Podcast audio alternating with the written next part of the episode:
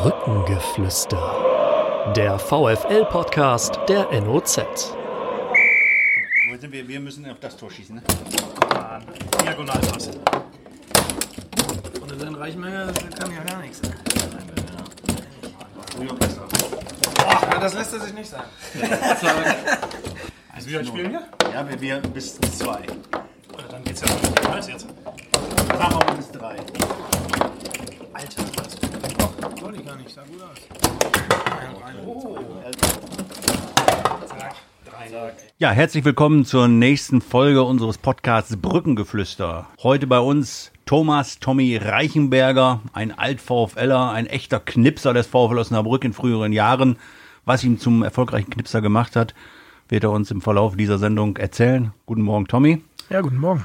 Dann Christian Harpenau, geborener Dingwert. Ähm, das müssen wir eigentlich auch eben mal aufklären. Der langjährige VfL-Fan heute, der per Münzwurf äh, über seinen Namen entschieden hat, korrekt? Ja, genau so ist das gelaufen. Ich war da total siegesicher, wie das immer so ist, wenn man zum Fußball fährt. Ja, und dann haben wir per Münzwurf den Namen, den Familiennamen entschieden. Habe ich leider verloren. Gut, aber Harpenau, Harpenau hört sich auch gut an. Ja, ist ein schöner Name, finde ich auch. Und langjähriger VfL-Besucher, du vertrittst heute die Seite der VfL-Fans. Äh, Wie lange gehst du schon, schon zur Bremer Brücke? Äh, seit Mitte der 90er Jahre. Und äh, dann bin ich auch relativ schnell mit einer Dauerkarte eingestiegen. Äh, hatte parallel aber auch dann am Anfang, in der Anfangszeit äh, mit St. Pauli eine Dauerkarte. Und dann habe ich am Wochenende habe ich eigentlich nur Fußball geguckt. Gut, also im Grunde alle Höhen und Tiefen des VfL auch schon auf irgendeine Art und Weise miterlebt. Ja. Okay, darüber werden wir auch im Verlauf der Sendung sprechen. Dabei dann auch mein Kollege heute Morgen, Benjamin Kraus. Schönen guten Morgen. Und meine Wenigkeit, mein Name ist Stefan Alberti, der so ein bisschen versucht, wenn es denn eben geht, den roten Faden dieser Sendung zu halten. Ja, ähm, Tommy, fangen wir vielleicht mal an. Äh, Das Spiel gestern hast du wahrscheinlich ja vom Fernseher geschaut. Ja, das ging nicht ganz. Äh, Ich war auf der Rückreise von Berlin, hatte ein Wochenende in Berlin verbracht und ähm, wir haben allerdings dann durch den Osten fahrend auch den entsprechenden Radiosender gehabt, der uns dann äh, auch ein bisschen ja das Spiel mit kommentiert hat. Ähm, ja, war letztlich äh, nicht ganz so glücklich. Wir waren also vier Osnabrücker, die im Auto waren und die waren dann nicht ganz so glücklich. War eine traurige Rückfahrt. Ja, also traurige Rückfahrt in Klammern. Ne? ähm, dennoch, äh, ich glaube, also ich habe das Spiel jetzt äh, sonst nicht groß verfolgt im Fernsehen, wie gerade beschrieben. Aber ähm, VfL hatte wohl äh, mächtig Gegenwind, viele Torchancen, so hat zumindest der Radioreporter das geschildert und ähm, leider ist das aufs Tor gefallen. Ich habe am Ende ge gehofft durch die gelb-rote Karte, dass man vielleicht doch noch irgendwie das 1-1 reindrückt, aber sollte in dem Spiel nicht sein. Christian, hast du es geschaut? Hast du Nee, ich habe es nicht gesehen. Nein. Auch nicht? Nein, Oh. nur den Ticker. Äh, Ich habe selber ein bisschen Sport gemacht und äh, war mit meinem Sohn auf dem Rennrad unterwegs. Und äh, ja, als wir reingekommen sind, habe ich den Ticker geguckt und äh, Mhm. dann fiel auch schon das Tor. Und Benny war arbeiten, nicht? Also du hast auch nicht viele Bilder gesehen. Ja, doch, gestern, die, die erste Halbzeit konnte ich noch einigermaßen mitverfolgen. Ne? Ähm, danach ging es dann für mich äh, zum äh, SUS Fährte, dem nach eigenen Angaben weltbesten Verein in Fährte beim äh, Spiel des Tages äh, in der Kreisliga Süd. Ähm, aber ich glaube, die erste Halbzeit hat gereicht, um einen Eindruck von dem Spiel zu bekommen, weil es doch wohl ein bisschen anders war als in den Spielen vorher. Ähm, deswegen vielleicht auch gleich mal die Frage an, an Tommy, weil er Erfahrungen hat in so Saisonverlaufen. Da war jetzt eine lange Pause dazwischen, der Start war super. Und dann hast du zwei Wochen kein Spiel und musst dann nach Aue und kommst nicht so richtig rein. Ähm, wie kann denn so eine Pause in der Saison, die ihr, ihr auch hattet, äh, Auswirkungen haben? Kann sowas einen Knick geben, wenn dann der Wiedereinstieg nicht gelingt? Das ist natürlich spekulativ. Es kann ja immer in beide Richtungen gehen. Wenn du irgendwie einen Punkt holst oder gewinnst, da war die Pause Gold wert und neue Kräfte sammeln und sonst was. Ähm, ich glaube, die, die Truppe oder jede Truppe hat sich eine Pause verdient. Äh, Es gibt ja sicherlich auch andere Meinungen. Habe ich zum Beispiel bei euch heute auch äh, schon unter irgendeiner äh, als Kommentar gesehen, äh, zu viele Tage frei und so. Das gehört auch mal dazu, Regeneration, dass man einfach mal durchatmen kann, die Birne mal frei kriegt und ähm, ich glaube nicht, dass man das jetzt zu hoch hängen muss, äh, äh, dass man jetzt eben jetzt in Aue vielleicht nicht gewonnen hat. Äh, Aue ist auch ein Verein, der mit allen Mitteln kämpft, ähm, in der Liga zu bleiben. Die machen das auch in den letzten Jahren recht gut und von daher tut's zwar weh, aber ähm, ich glaube nicht, dass das jetzt ein Indikator dafür ist, dass man jetzt plötzlich in die falsche Richtung gucken muss. Du selber hast, glaube ich, hast du mal da gespielt? Das war vor deiner Zeit, bevor Aue irgendwie hochgekommen ist, oder? Ja, danke, so alt bin ich noch gar nicht, aber auch wenn ich so aussehe mittlerweile. Ähm, in der Tat, gegen Aue haben wir doch ein paar Mal gespielt, äh, auch mal äh, 1 gewonnen mit dem Tor von Paul Tomic. Ähm, war auch eine schöne Rückfahrt. Als Belohnung durften wir dann zu einem amerikanischen Restaurant und noch irgendwas reindrücken. Ähm, ja, es sind immer heiße, heiße Duelle dort, ähm, wie, wie ich gerade schon beschrieben habe. Ähm, Äh, damals war das Stadion noch nicht ganz so schick. Ich glaube, da äh, haben sie auch ein bisschen was äh, rausgeputzt. Und wie gesagt, ähm, Aue gegen Osnabrück kann irgendwie gefühlt in jede Richtung gehen. Und wie gesagt, gestern soll es eben nicht sein. Mhm. Wenn wir jetzt schon beim Spiel sind, dann schalten wir doch gleich mal unseren ersten äh, Gast zu von, von außerhalb. Heute haben wir übrigens zwei Gäste. Im Verlaufe dieser Sendung werden wir noch nach Hamburg schalten. Möchte ich jetzt aber noch nicht verraten, wer es denn sein wird. Wir holen jetzt erstmal in die Leitung unseren Kollegen Johannes Kapitza, der gestern für, unsere, für unser Haus äh, aus Aue berichtet hat. Er müsste jetzt auf dem Rückweg sein von Aue nach Osnabrück. Und dann wollen wir mal hören, was er so zu sagen hat. Ja, Glück auf nach Osnabrück. Ja, das ist ja schon mal eine hervorragende Einleitung. Guten Morgen, Johannes. Ich hoffe. Ja, guten Morgen. Das, ja? Das Erzgebirge habe ich schon ein Stück weit hinter mir gelassen, aber ja, Glück auf, das ist ja so üblich gewesen. Ja. Das ist gleich ins Blut übergegangen. Sehr gut, ja, also Glück auf. Du weißt, wer hier heute Morgen, äh, beziehungsweise heute am Tisch sitzt. Tommy Reichenberger, der Altinternationale des VfL, ist dabei. Christian Hapenau, unser VfL-Fan-Vertreter. Dein Kollege Benjamin Kraus und meine Wenigkeit Stefan Alberti. Und du warst ja gestern für uns äh, in Aue, hast das Spiel gesehen. Mit einer Nacht Schlaf. Ja. Wie würdest du denn jetzt äh, in der Nachbetrachtung dieses 0 zu 1 bewerten? Ja, die Nacht Schlaf, die hat gar nicht äh, so viel besser getan, würde ich mal sagen. Die Eindrücke sind eigentlich gleich geblieben. Die erste Halbzeit das war zu wenig. Da hat Aue einfach immer wieder den Druck aufgebaut. Da war Aue immer am Drücker, aber die Osnabrücker haben es selber gesagt. Eigentlich, weil wir den ins Spiel gebracht haben, weil wir die ersten 45 Minuten verpennt haben. Mhm. Gut, und du ja. hast, ja, du hast es ja heute auch geschrieben, also wenn man jetzt äh, die bisherige Saison betrachtet, dann war die erste Halbzeit schon bisher die schwächsten 45 Minuten, die der VfL bis dato abgeliefert hat, ne? Ja, es waren in Summe einfach die Fehler, die sie selber gemacht haben. Ne? Also die Kollegen von der Auer Zeitung, die haben heute geschrieben, mit Wucht und Videobeweis hätte Erzgebirge, der FC Erzgebirge gewonnen. Aber der Videobeweis, der war da nur das Tüpfelchen auf dem i. Eigentlich die Wucht war das Entscheidende. Und die Osnabrücker, die haben immer wieder die Fehlpässe gespielt und dadurch dann Aue ja wieder in Ballbesitz gebracht, äh, in den Druck gebracht. Und so eine erfahrene Mannschaft wie die Auer, die lassen sich das dann auch nicht wirklich nehmen. Ich habe es in der Statistik heute Morgen gesehen, das hat mich ein bisschen überrascht. Der VfL äh, hatte eigentlich mehr Ballbesitz, hat mehr Zweikämpfe gewonnen, ist mehr gelaufen und hatte eine bessere Passquote sogar unterm Strich. Aber da muss man dann auch sagen, ja, es waren einfach viel mehr Pässe, die der VfL gespielt hat und äh, relativ waren dann noch relativ viele angekommen. Absolut waren es dann aber auch einfach viele zum Gegner und die waren dann wirklich deftig. Die haben dann Aue gleich wieder in den Angriffsmodus gebracht. Und da hatte der VfL gar nicht die Zeit und die Ruhe, um sich mal in, ja, ordentlich zu befreien und ein bisschen was nach vorne zu machen und für Entlastung zu sorgen. Mhm. Wie hast du das, das Gegentor gesehen? Da wurde ja auch, äh, oder wird nach wie vor drüber diskutiert, abseits von Testrot oder nicht. Äh, gut, der Videobeweis hat letztendlich entschieden, kann man eh jetzt viel drüber reden, es hilft nichts, aber schilder noch mal, wie du es äh, einschätzt.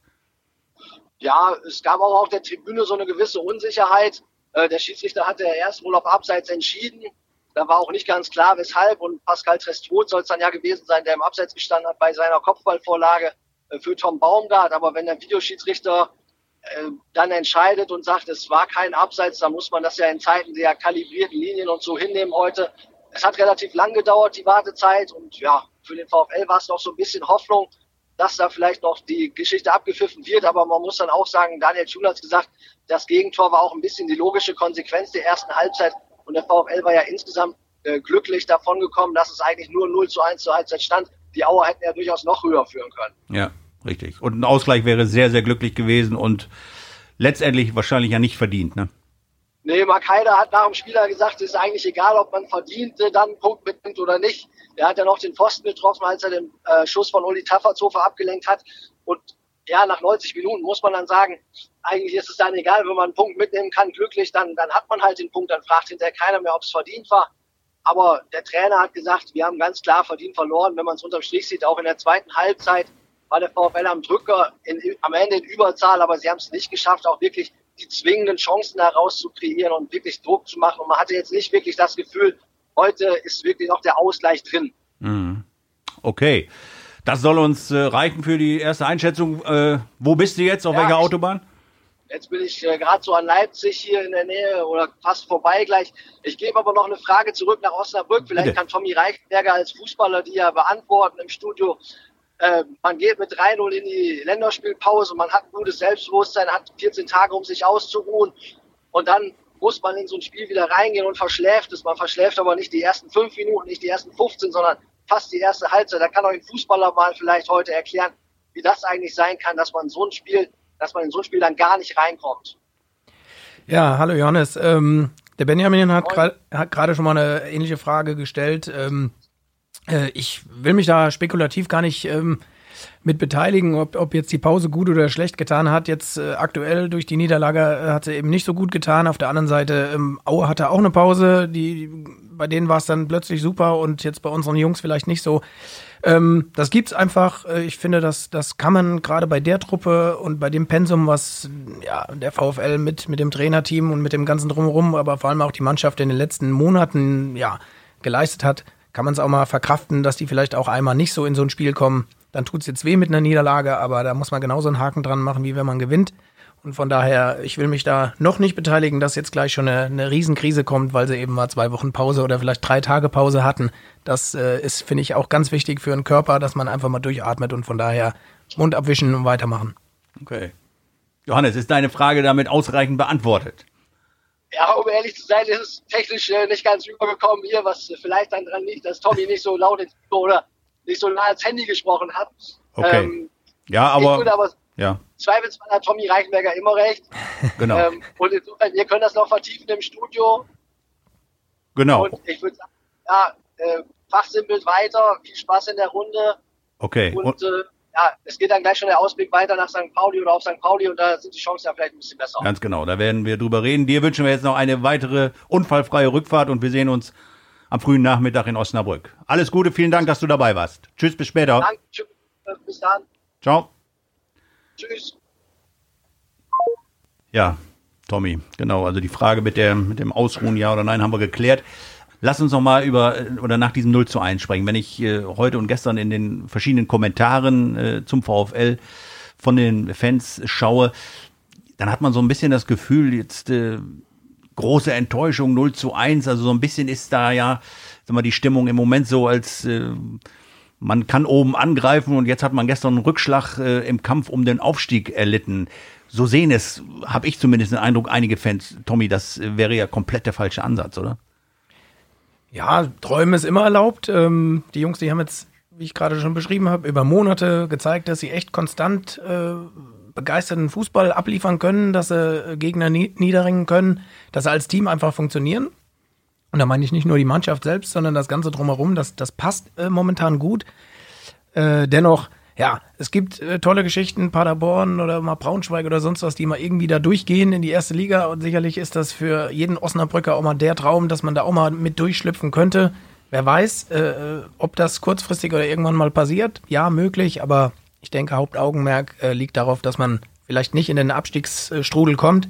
Und da ist man noch nicht. Und von daher, jetzt hat man wieder ein Heimspiel vor der Brust, haben sie jetzt zweimal bewiesen, oder eigentlich drei, viermal bewiesen, dass sie, dass sie stark sind, auch wenn nicht die Ergebnisse immer gepasst haben. Aber ich äh, denke, man muss da nicht die Nerven verlieren. Mhm. Christian, du bleibst auch cool und ja. träumst auch nicht vom, von, der, von der Bundesliga. Nee, träumen von der Bundesliga auf gar keinen Fall. Also jetzt äh, die zweite Liga, ich glaube, das ist schon die Liga, wo der VfL auch dauerhaft bestehen kann.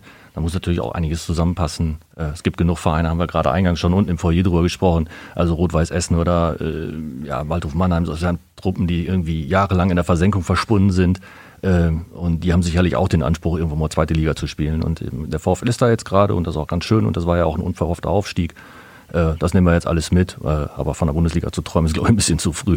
Also da ist der VfL, glaube ich, noch meilenweit von weg. Die haben jetzt neun Punkte nach sechs Spieltagen. Das ist eine ganz gute Quote, finde ich. Und mhm. da können sie sich hinlassen. Gut, und neun Punkte reichen natürlich noch nicht für den Klassenerhalt. Nö. Ist auch klar, da muss noch ein bisschen was kommen. Also noch eine weite Strecke. Tommy Reichberger, du saßt ja in deiner Karriere äh, nicht oft auf der, auf der Bank. Also zumindest nicht beim VfL. Wollte, wollte gerade intervenieren beim VfL nicht so oft, sonst davor, ger gerne mal. Davor schon. So, wir haben ja jetzt auch so ein bisschen die Situation, wo ähm, äh, zum Beispiel Benjamin Giert ähm, auch schon seit längerer Zeit auf der Bank sitzt, nicht in der Startelf steht. Ähm, was würdest du so einem Kollegen raten? Der ist ja hierher gekommen, im Grunde auch mit dem Anspruch, wie, wie alle, im Grunde mit dem Anspruch, in, in der ersten Elf zu stehen, möglichst viel Platzzeit zu bekommen. Aber jetzt findet er sich oft auf der Bank wieder. Das ist natürlich für, für so einen Stürmer seines Formats äh, ein, ja, Stich ins Herz, ne? Definitiv, das tut weh. Ähm, Penny ist äh, ein Beispiel, äh, Alva ist ja auch ein weiteres Beispiel. Das sind beides Typen, die wollen, wollen auf dem Platz, die wollen da vorne drin stehen, die wollen das entscheidende Tor machen, sich abfeiern lassen. Im Team natürlich, also nicht, dass das irgendwelche Egoisten wären. Aber ja, da, da gilt es halt ähm, schon für sich selbst und für das Team die Ruhe zu bewahren. Ähm, trotzdem dem Team oder dem Trainerteam auch zu zeigen, ich gebe mich natürlich nicht damit zufrieden, dass ich einfach nur draußen sitze und auf meine Chance warte. Deswegen, das ist äh, manchmal gar nicht so einfach, da die, die ganz richtigen Schlüsse immer wieder zu ziehen und zwischen, ja, zufrieden und unzufrieden sein äh, zu jonglieren, weil äh, natürlich muss das Team funktionieren und du bist nur in Klammern ein kleiner Teil des Teams, äh, das erfolgreich sein kann, aber unterm Strich als Nummer zwei, drei, vier gibst du dich nicht zufrieden. Du willst da vorne rein und das willst du auch eigentlich in jedem Training zeigen. Gerade, gerade die beiden, die sicherlich ähnlich gepolt sind, wie ich das war. Mhm. Das wäre gerade meine Frage auch gewesen. Ähm, würdest du sagen, dass gerade Benny Girt eigentlich so vom Spielertyp äh, so ein bisschen genau das ist, was du auch früher warst? So dieses Lauernde, äh, Abgezockte im Strafraum, so ein bisschen Schleichen? Ja, ich denke schon. Also äh, ganz so häufig habe ich Benny nicht gesehen, wobei man kennt sich äh, dann schon und ich äh, weiß auch über Christian Neithardt, äh, was es für ein Spielertyp ist, äh, weil Christian jetzt auch in Hasbergen lebt und wir uns dann durchaus über, äh, oftmals über den Weg laufen. Also Benny ist äh, definitiv einer, der da vorne äh, rein muss. Dem kommt vielleicht, wie das mir genauso nicht zugute gekommen wäre, ähm, dass das äh, Spiel aktuell nicht so zugute, dass er eben einfach nicht der, der Läufer ist, sondern dann schon vorne drin sein muss. Das brauchte ich auch. Ich brauchte Bälle, ich brauchte äh, Flanken links und rechts, dass was passiert. Und ähm, von daher, das kann sich aber punktuell auch wieder ändern. Jetzt aktuell ist er ein bisschen hinten dran, aber das hat immer nichts zu sagen. Das, es gibt Phasen in der Liga im Leben, wo es sich einfach mal wieder verändert. Und dann ist er dran. Deine ähm, Tore hier beim VfL, also du warst ja der, der klassische Strafraumstürmer, der Knipser. Ähm, hast du eigentlich Tore außerhalb äh, des 16ers erzielt oder du warst immer im 16er, wenn du die Dinger gemacht hast, oder? Ja, sehr, sehr häufig. Also ich habe äh, selbst ab und zu mal gesagt, wenn mal einer von außen war, ich muss jetzt fast überlegen, aber ähm, das war schon eine Seltenheit. Äh, ich konnte auch gar nicht so weit schießen. Also von daher, ich musste da vorne drin sein und den irgendwie über die Linie, Linie drücken. Mhm. Und äh, manche Fans sagen ja, das war unser letzter Knipser, der echte letzte Knipser, den wir hatten. Äh, würdest du das auch so sehen? Also wenn du jetzt so die, die Stürmertypen, die nach dir kamen, betrachtest? Ja, ach, das will ich gar nicht so sagen. Es verändert sich ja auch ein Spiel. Ähm, und äh, wie gesagt, wenn jetzt vielleicht ein, ein Benny oder ein Alva oder wen wir auch nehmen, also da gibt's ja doch ein paar oder Fried, äh, waren schon ein paar dabei, die die Hütte getroffen haben. Ähm, das kommt immer ein bisschen drauf an, wie ein Trainer auch spielen lässt. Und äh, ich hatte natürlich unter Pele dann schon ich will jetzt nicht sagen, das war doch, wir waren schon offensiv orientiert und das kam mir zugute. Dann hatte ich links Rufen Hennings und rechts Gaetano Mano, die sich selbst auch zurückgenommen haben als äh, U21-Nationalspieler. Der hat dann gesagt, okay, in der Nationalmannschaft schiele ich Tore und hier im Verein ist dann dieser dicke Reichenberger vor mir. Aber hat er gesagt, okay, dann knall ich ihm die Dinger auf, aufs Knie, auf den Kopf, auf die Schulter und dann haben wir zusammen Erfolg. Also diese Spielertypen brauchte ich. Mhm. Gut, der dicke Reichenberger war eine lange Zeit hier beim VfL und äh, du hast lange Zeit auch unter Pele Wollitz gearbeitet. Ähm, was hat diesen Trainer ausgezeichnet? Äh, erzähl mal so ein bisschen aus dem, aus dem Nähkästchen. Was, äh, warum war er so ein, so ein großartiger Motivator, was immer erzählt wird? Ja, Pele hat uns schon immer mitgekriegt und ähm, du wusstest, wenn du an Pele dran bist, ähm, auch immer ziemlich genau, was er, was er will, was er fühlt, was er denkt. Äh, du durftest dich allerdings nicht zu weit entfernen oder eher sich, weil dann war es schon wieder schwerer, das Ganze nachzuvollziehen. Das hat übrigens euer Kollege Harald Pistorius mal äh, so beschrieben, dass wenn man mit ihm spricht, an ihm dran ist, alles hundertprozentig, jo, kann ich folgen, klarer Typ. Und sobald er aber dann mal im Fernsehen guckst, dass er wieder irgendwie was umtritt oder äh, rumspringt, dann, dann kannst du es halt nicht nachvollziehen, warum ihm das jetzt äh, so passiert. Ähm, von daher, trotzdem lasse ich als, als Spieler lasse ich auf den Trainer überhaupt nichts kommen. Der hat also in all den Jahren, und ich hatte einige Jahre unter ihm, muss fast lügen, ich glaube, es waren fünf oder sogar sechs, ähm, hat er, konnte ich ihm immer folgen äh, äh, und wir haben uns auch gegenseitig ja oft genug den Arsch gerettet. Mhm. Die berühmte Kabinenansprache ist ja auch bei, bei vielen Trainern immer ein, ein, ein, ein großes Thema. War das bei Pele Wollitz auch etwas Besonderes?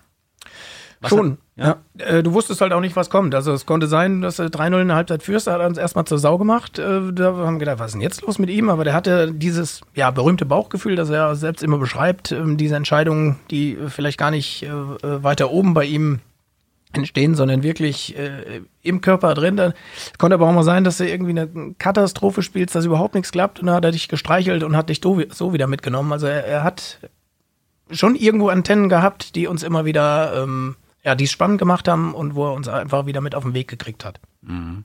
Wenn du das mal mit den anderen Trainertypen, die du davor hattest, vergleichst, was, was, was war da so der, der, das krasse Gegenteil? Gibt es da? Wen hast du noch so kennengelernt? Ja gut, ich hatte ja äh, witzigerweise einige Trainer, die man ja kennt, also mit Christoph Daum angefangen in Leverkusen und ähm, Felix Magath, Ede Geier in Cottbus und. Das waren ja alle Schleifertypen, ne? Ja, deswegen war ich auch so fit. Genau.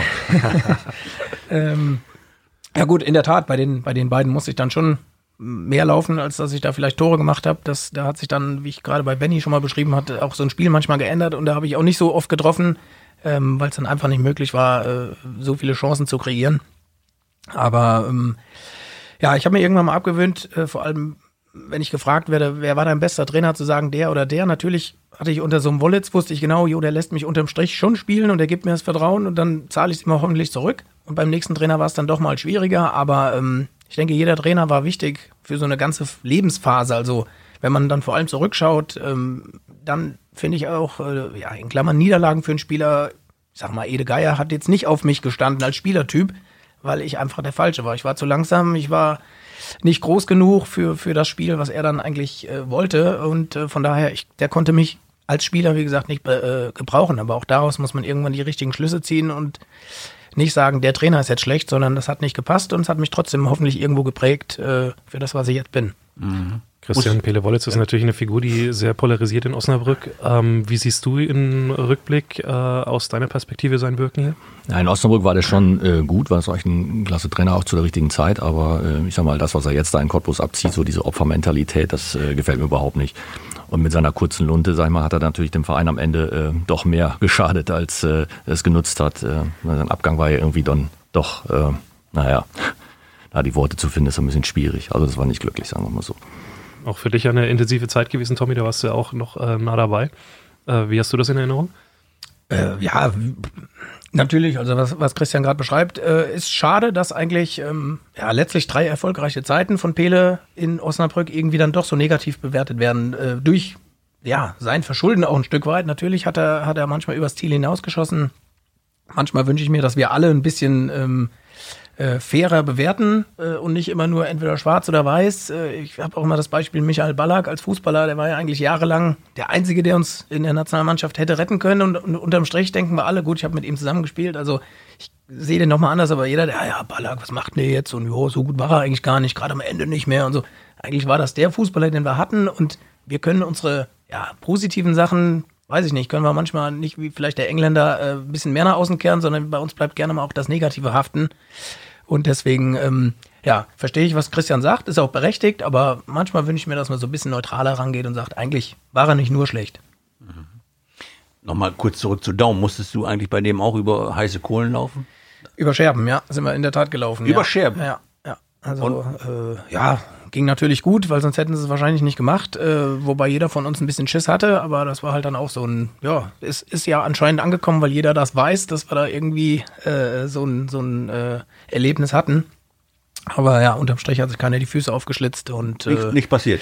Nee, nee, mhm. die waren wahrscheinlich klein genug, die Scherben, äh, und die Hornhaut dick genug, dass da nichts passiert ist. Mhm. Und Christoph Daum, wenn du, also das war ja auch schon wirklich ein besonderer Typ äh, mit seiner gesamten Vita. Was, äh, was, was macht ihn so besonders als, als Coach? Ähm, also die Verbindung mit seinem Co-Trainer Roland Koch, der hier in Osnabrück auch kein hier, ne? Unbekannter ne? ist, ja. Mhm. Die ist halt ähm, optimal, weil äh, Christoph Daum war auch ein extrem guter Motivator, einer, der auch sehr, sehr viel gesehen hat, mitbekommen hat und, und dann auch taktisch einfach äh, super stark war äh, in der Motivation ebenso.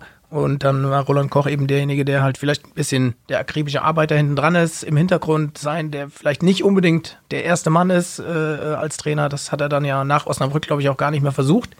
Und von daher, das war ein kongeniales Duo und äh, hat uns ja durchaus nach vorne gebracht. Mhm. Ein paar Mal Vizemeister geworden. Mhm. Und äh, so.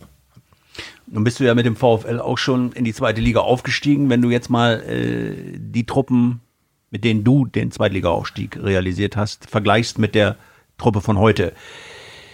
Wie siehst du das? Stärker, schwächer oder kann man das gar nicht miteinander vergleichen? Wie, wie würdest du das einschätzen? Ja gut, die Truppen von damals waren beide natürlich stärker, allein da, deswegen, weil ich dabei war. Und äh, Klare Aussage. ja, ja, das so, war's. So. Spaß beiseite. Ähm, Vergleiche finde ich immer recht schwierig. Ich glaube, früher waren ein paar mehr Individualisten dabei. Äh, ich finde jetzt gerade in der Phase aktuell haben sie ein, unheimlich starkes Team, äh, das zusammenhält. Wie gesagt, nicht nur die 25 Mann, die da auf dem, auf dem Platz trainieren oder im Kader sind, sondern auch außenrum. Das scheint gerade relativ stabil zu sein, finde ich. Äh, ich habe den Eindruck, wenn man fallen würde, fällt man im Moment nicht ganz so tief, wie das vielleicht in den Jahren zuvor war.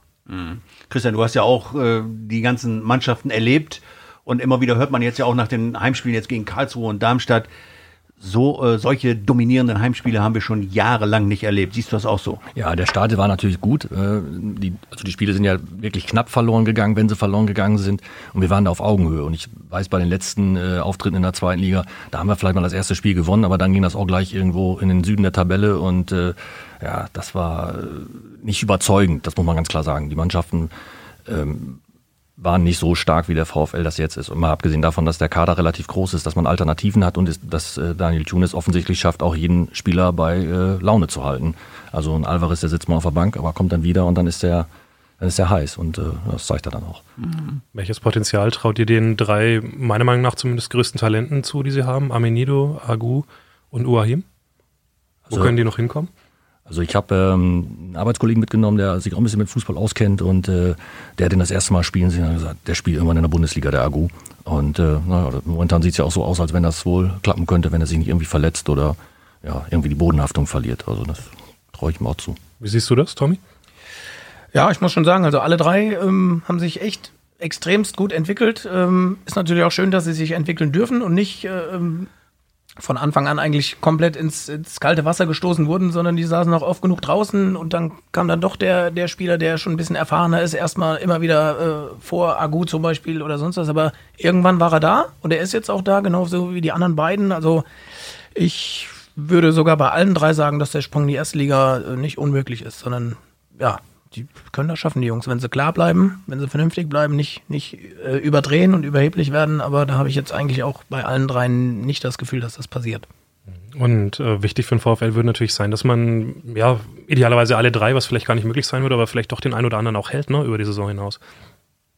Das wäre super. Ähm, bin jetzt nicht ganz sicher, wie die vertragliche Situation bei den dreien äh, aussieht. Äh, vielleicht schaffen wir sogar noch mal äh, eine Verlängerung ähm, bei, bei dem einen oder anderen, äh, um dann viel, im Zweifel sogar ein bisschen Geld noch einzustreichen. Auf der anderen Seite, wenn sie sportlich bleiben und man in der zweiten Liga vielleicht eine Perspektive hat, dann kann auch das ein oder andere Jahr in der zweiten Liga noch, noch mehr hilfreich sein, als unbedingt in der ersten Liga vielleicht wieder draußen zu sitzen. Im Sinne der VfL-Fans, gutes Statement, vielleicht hören sie ja zu. Drehen wir mal den Schwenk jetzt aufs nächste Heimspiel. Jetzt kommt äh, der FC St. Pauli, großes Nordderby, ausverkauftes Haus. Äh, erstmal die Frage vorweg, Tommy, äh, stimmt es eigentlich, dass der FC St. Pauli in der Zeit, wo du hier beim VfL warst, auch mächtig gerüttelt hat, dass sie dich verpflichten wollten? Das ist wohl wahr, das stimmt. Ähm, Ich hatte ja, ja eigentlich zweimal noch eine Vertragsverlängerung hier beim VfL.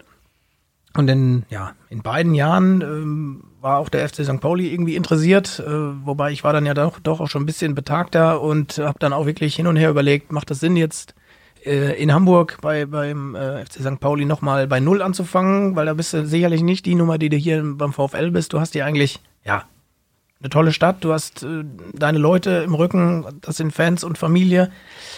Meine Frau war jetzt auch nicht ganz so begeistert, aus ihrer Heimatstadt weg und von daher ähm, ja, war dann letztlich sogar auch das Geld äh, nicht entscheidend und ich habe gesagt, ich fühle mich hier wohl, ich habe hier alles, ich will hier bleiben und die Entscheidung habe ich auch nie bereut. Du hättest aber nicht unwesentlich, äh, jetzt einiges mehr verdient dann, ne?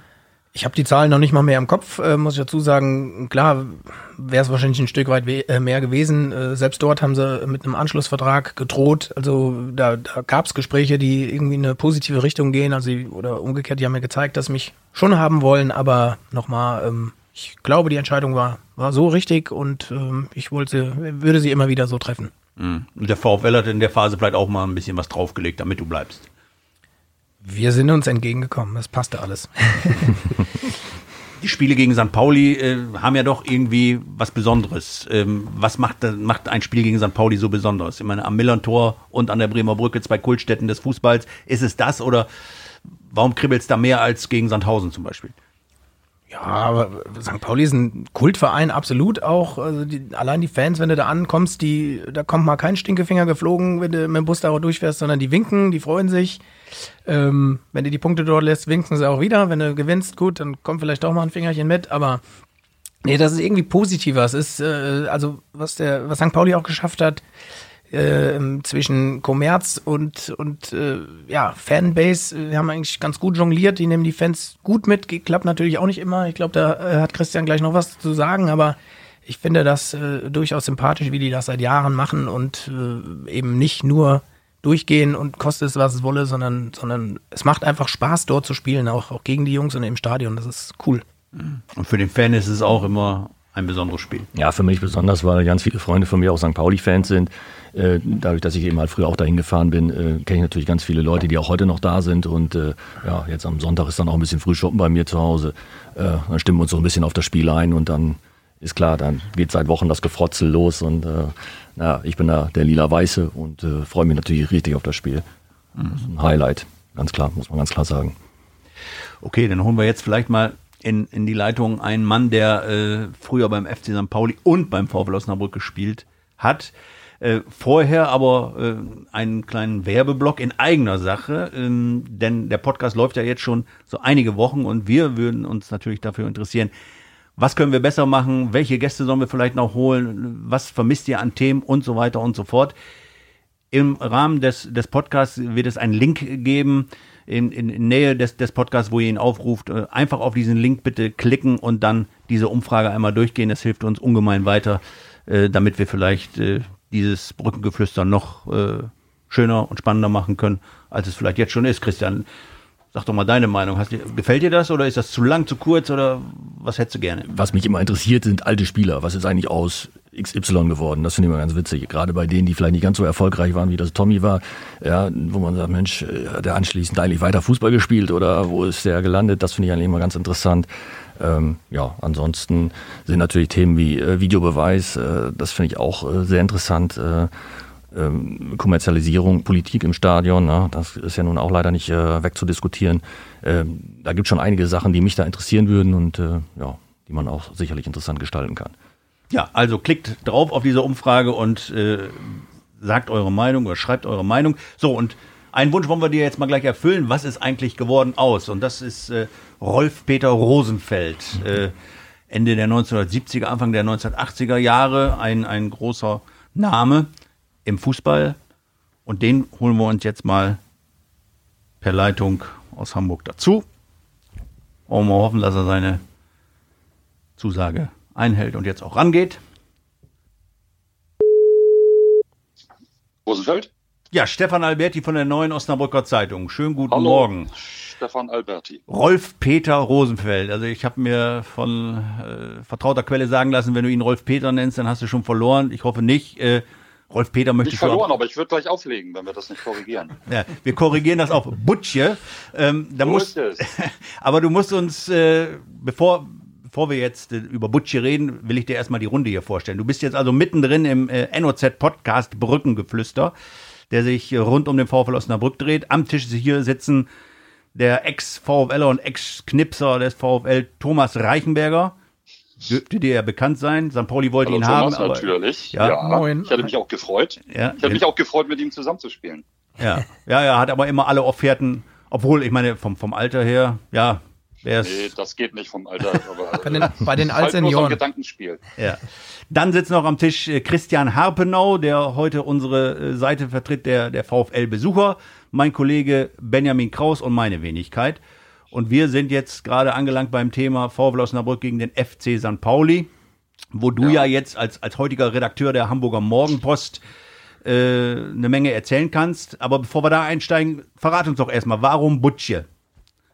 Ja, das ist so typisch für, für Menschen, die nicht aus Hamburg kommen. Das ist immer ganz lustig, wenn ich mit journalistischen Kollegen aus Deutschland äh, telefoniere, äh, stellen sie mir genau diese Frage. Ähm, also es bedeutet, äh, die Leute, die, die diese Frage stellen, kommen nicht aus Hamburg. Also, Butsche ist ein Ausdruck für einen kleinen Hamburger Jungen, so wie in Osnabrück vielleicht Knirps oder in Berlin Steppke oder wir kennen ja auch Brazzo, äh, ja. Salihamidzic. Ne, das ist Bürschchen. Ne? Ich bin der Hamburger Butsche. Mhm. Und ich, ich wurde äh, von Kindesbein an so genannt und meinen äh, äh, normalen Namen Rolf Peter finde ich ehrlich gesagt doof. Viel zu bieder. Ne? Mhm. Äh, Butsche ist okay. Mhm. Okay, also Rolf Peter wurde wahrscheinlich äh, im Hause Rosenfeld nur gerufen, wenn es äh, wirklich dann, äh, wenn du es übertrieben hast, wahrscheinlich, oder? So ist es, mhm, genau. Ganz genau. So, ähm, heute äh, am Montag findet ja noch das große Derby in Hamburg statt, äh, äh, St. Pauli gegen den HSV. Das wollen wir vielleicht ein bisschen außen vor lassen. Äh, das ist natürlich auch ein Knaller äh, für dich heute Abend aus berichterstattungstechnischer Sicht, aber wir wollen mehr über das anstehende Spiel am Sonntag in Osnabrück sprechen. Ja. Was sagst du denn als, als Redakteur der, der Hamburger Morgenpost äh, über den bisherigen Saisonstart des VfL? Also erstmal freue ich mich natürlich, dass der VfL aufgestiegen ist in die zweite Liga, wo er auch hingehört. Ich hoffe nur, dass das jetzt endlich mal was richtig Dauerhaftes wird und nicht so eine Fahrstuhlgeschichte.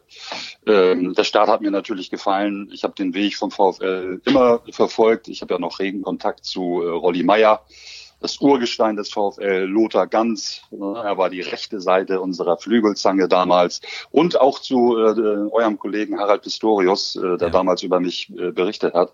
Das ist schon eine große Freude äh, zu sehen, dass der VfL so gut gestartet ist. Ähm, an den VfL habe ich ja ohnehin nur tolle Erinnerungen die Bremer Brücke, so nenne ich sie heute immer noch. Mir ist es äh, ehrlich gesagt egal, wie sie heute genannt wird. Für mich ist es die Bremer Brücke. Das war wie Millantor, äh, ein kleines Fußballstadion, also ganz äh, großartig. Der Start ist gelungen, ne, aber man hat auch schon gemerkt, da gibt's die eine oder andere Überraschung und dann auch wieder eine Enttäuschung, wie zum Beispiel gestern in Aue. Mhm, richtig, die haben wir auch gerade schon aufgearbeitet. Aber lass uns noch mal ähm, bei dir selbst bleiben. Äh, du sagst, eine tolle Zeit, die du hier erlebt hast. Du warst von äh, 1979 bis 1981 in der ersten Phase da und dann bist du ja 82 auch noch mal gekommen.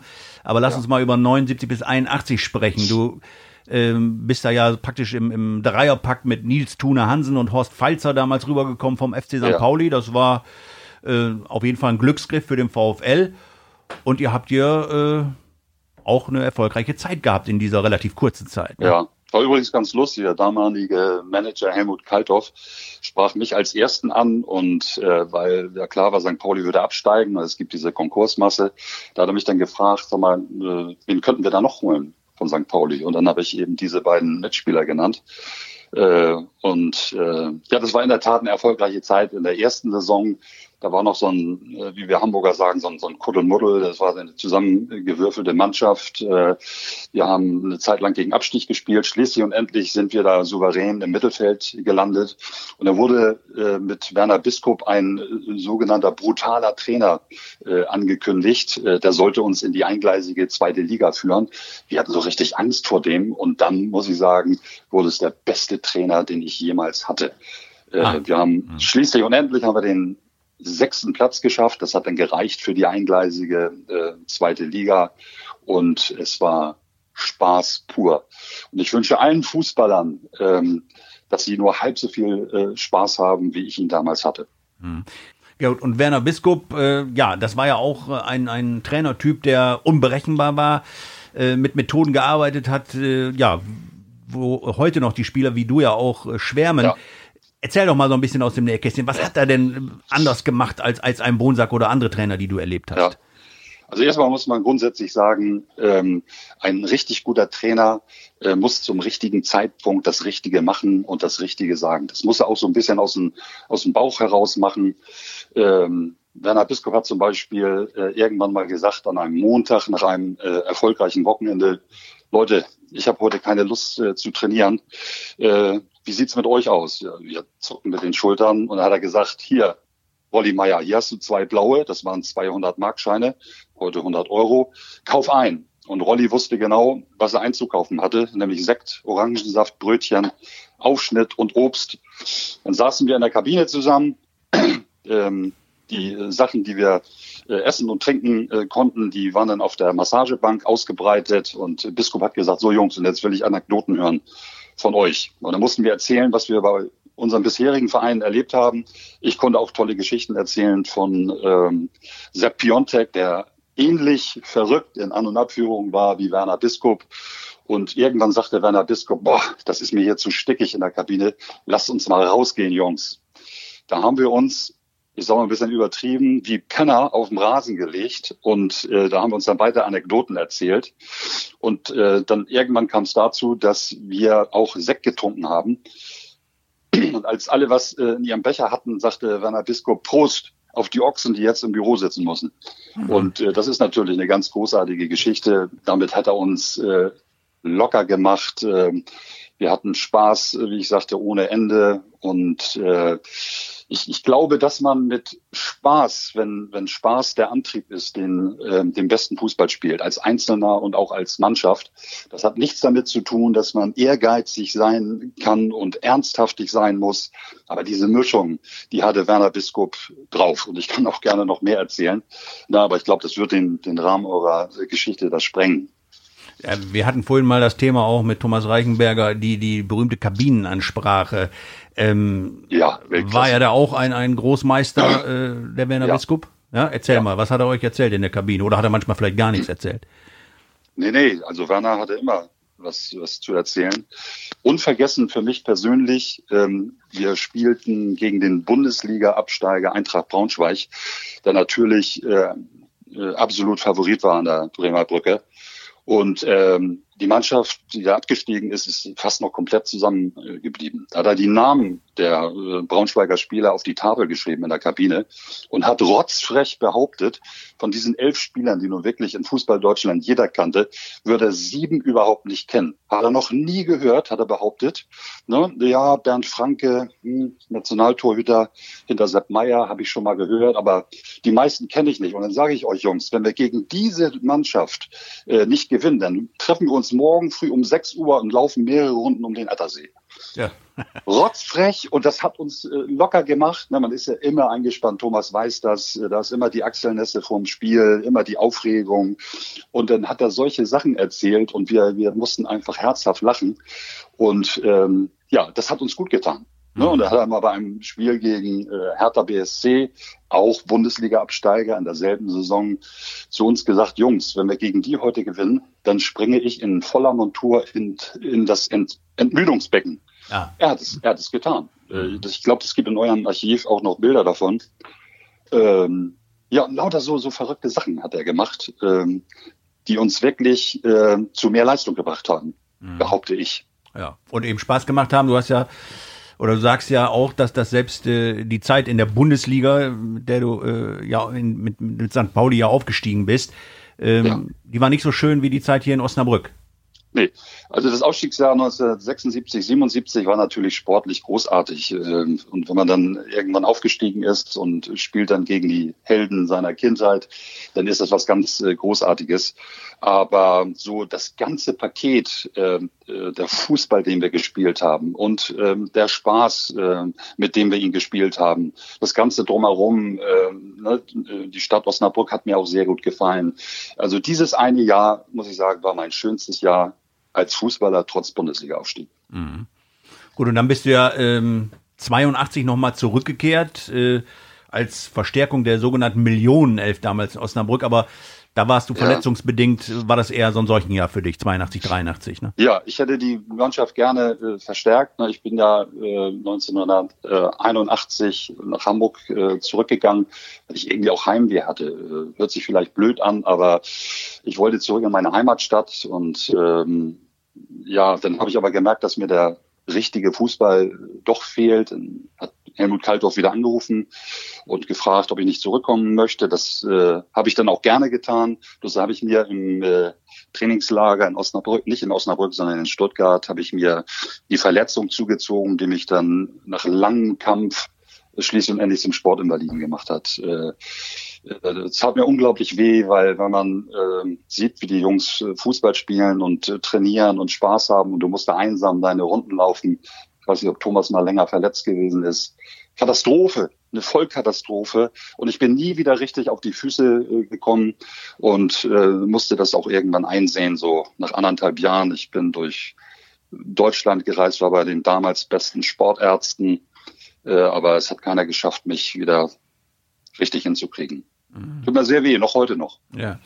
Wenn du jetzt so vergleichst, äh, würdest du gerne in der heutigen Zeit Fußballprofi sein oder war das damals schon so gut? Oder wenn du jetzt das mal vergleichst? Ja, also ich kann mir nicht vorstellen, dass ich heute mehr Spaß hätte als in diesem einen Jahr äh, beim, beim VfL unter Werner Biskop. Ich würde wahrscheinlich das fünf- oder zehnfache verdienen. Das ist ein reizvoller Gedanke, aber äh, mal ganz ehrlich, das war nicht damals unser Antrieb. Da ging es auch nicht immer darum, wie viel verdient er und äh, was kostet er, sondern da stand der Spaß äh, im, im Vordergrund. Äh, jeder kleine Butsche, jeder kleine Knirps möchte irgendwann mal vor Publikum spielen.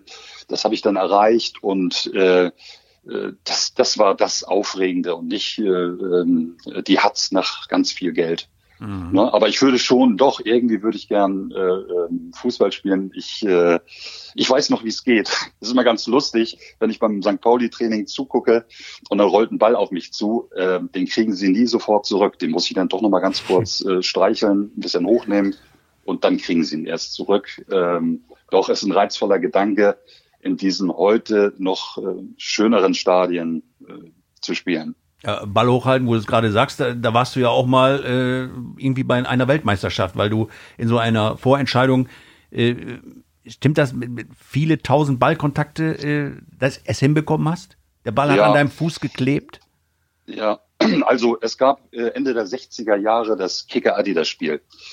Ähm, mit dem wollten diese beiden Unternehmen Talente fördern. Und dann ging es darum, den Ball zu jonglieren, äh, ihn hoch zu halten. Und das hat Ausmaße angenommen, das kann sich kein Mensch vorstellen.